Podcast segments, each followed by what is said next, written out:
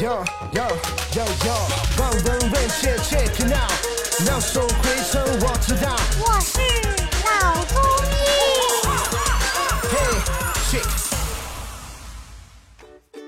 本节目由上海团市委、上海中医大、上海青联、上海医卫青联、辣椒智库联合出品，由上海徐浦中医医院特别支持，喜马拉雅独家播出。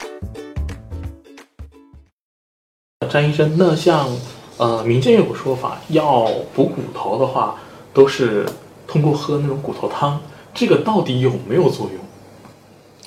呃，说到这个喝骨头汤呢，实际上这个话题也是很有趣的。以前比如说小孩子啊长骨头的时候，或者我们骨折了要帮助愈合，是吧？家里都会熬一碗骨头汤喝喝。嗯。那么这个骨头汤，它其实呢，帮助这个长骨头或者是补钙啊、补骨头啊，呃，要具体来分析。从这个骨头本身来讲，我们给它水煮了之后啊，它里面的这个钙呢，溶解出来的是不太多的啊，它这个是不太会溶于水的。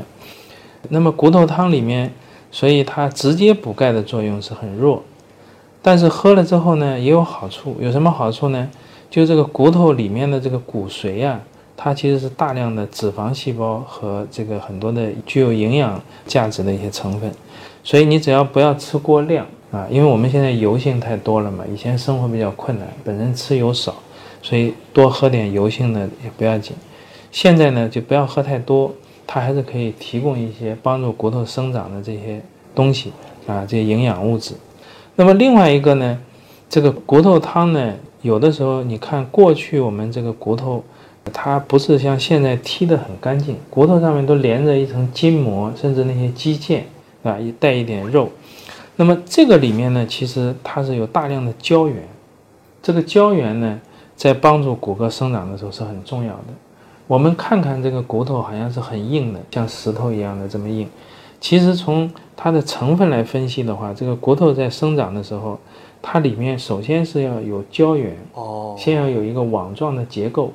然后呢，再有钙啊，有矿物质沉积在上面，最后才变成一个有用的骨头。就像我们现在造房子啊、造马路啊，都是先用那个钢筋搭一个网，然后把水泥沙子灌进去，所以这个胶原就相当于那个网，钙和矿物质就相当于那个水泥沙子，它两个一定的比例之后混合在一起凝固了。最后就很牢靠了，这个骨头就很结实了。所以从这个角度来讲，如果要是喝骨头汤呢，不要把这个骨头剔得太干净，带一点筋啊，带一点肌腱、韧带一起煮。那么不要吃过量。嗯，明白了。那么它这样的一种呃东西呢，就是可以达到一定的这种补钙啊、补充营养物质啊，呃呃，同时就是喝这个骨头汤的同时。我们再适当的补充一些钙和矿物质，啊，这样的话，它的胶原和钙和矿物质的比例比较合适，最后可以帮助这个骨骼生长，啊，也可以强健这个骨骼。张医生，我这里听说过两个关于民间这样的说法，不知道准不准确。第一个说法是说骨头汤一定要在春夏这个季节喝，这个季节说是长身体的，比较有益处。还有一个说法是在做骨头汤中间加点醋，让骨头更多的溶解，也是会让汤的钙质会更多。不知道这两个说法靠不靠谱？呃，前面就是说喝骨头汤呢，其实跟季节关系不大，这个一年四季喝都有用的，它的营养价值都有的。就是从整个我们身体的这种新陈代谢的这种功能状态来讲呢，它是呃一年四季是有一些变化。呃，就像我们像自然界的这些生物、植物、动物一样，它是一个春生夏长、秋收冬藏这么一个规律。所以你营养物质进到体内之后，体内的这个生理功能、新陈代谢，它有这么一个规律性的变化。那么放醋的时候呢，呃，如果是煮汤放这个醋呢，基本上它没有软化这个骨头的作用。一般像我们泡制这些，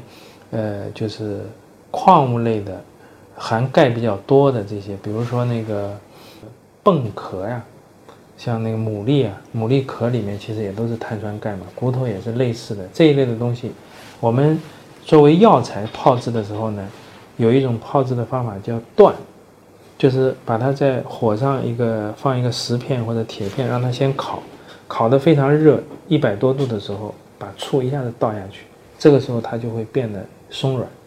松软了之后呢，你再煮，它接触的那些面积就大了，有可能里面的有效成分呢溶解出来的会比较多，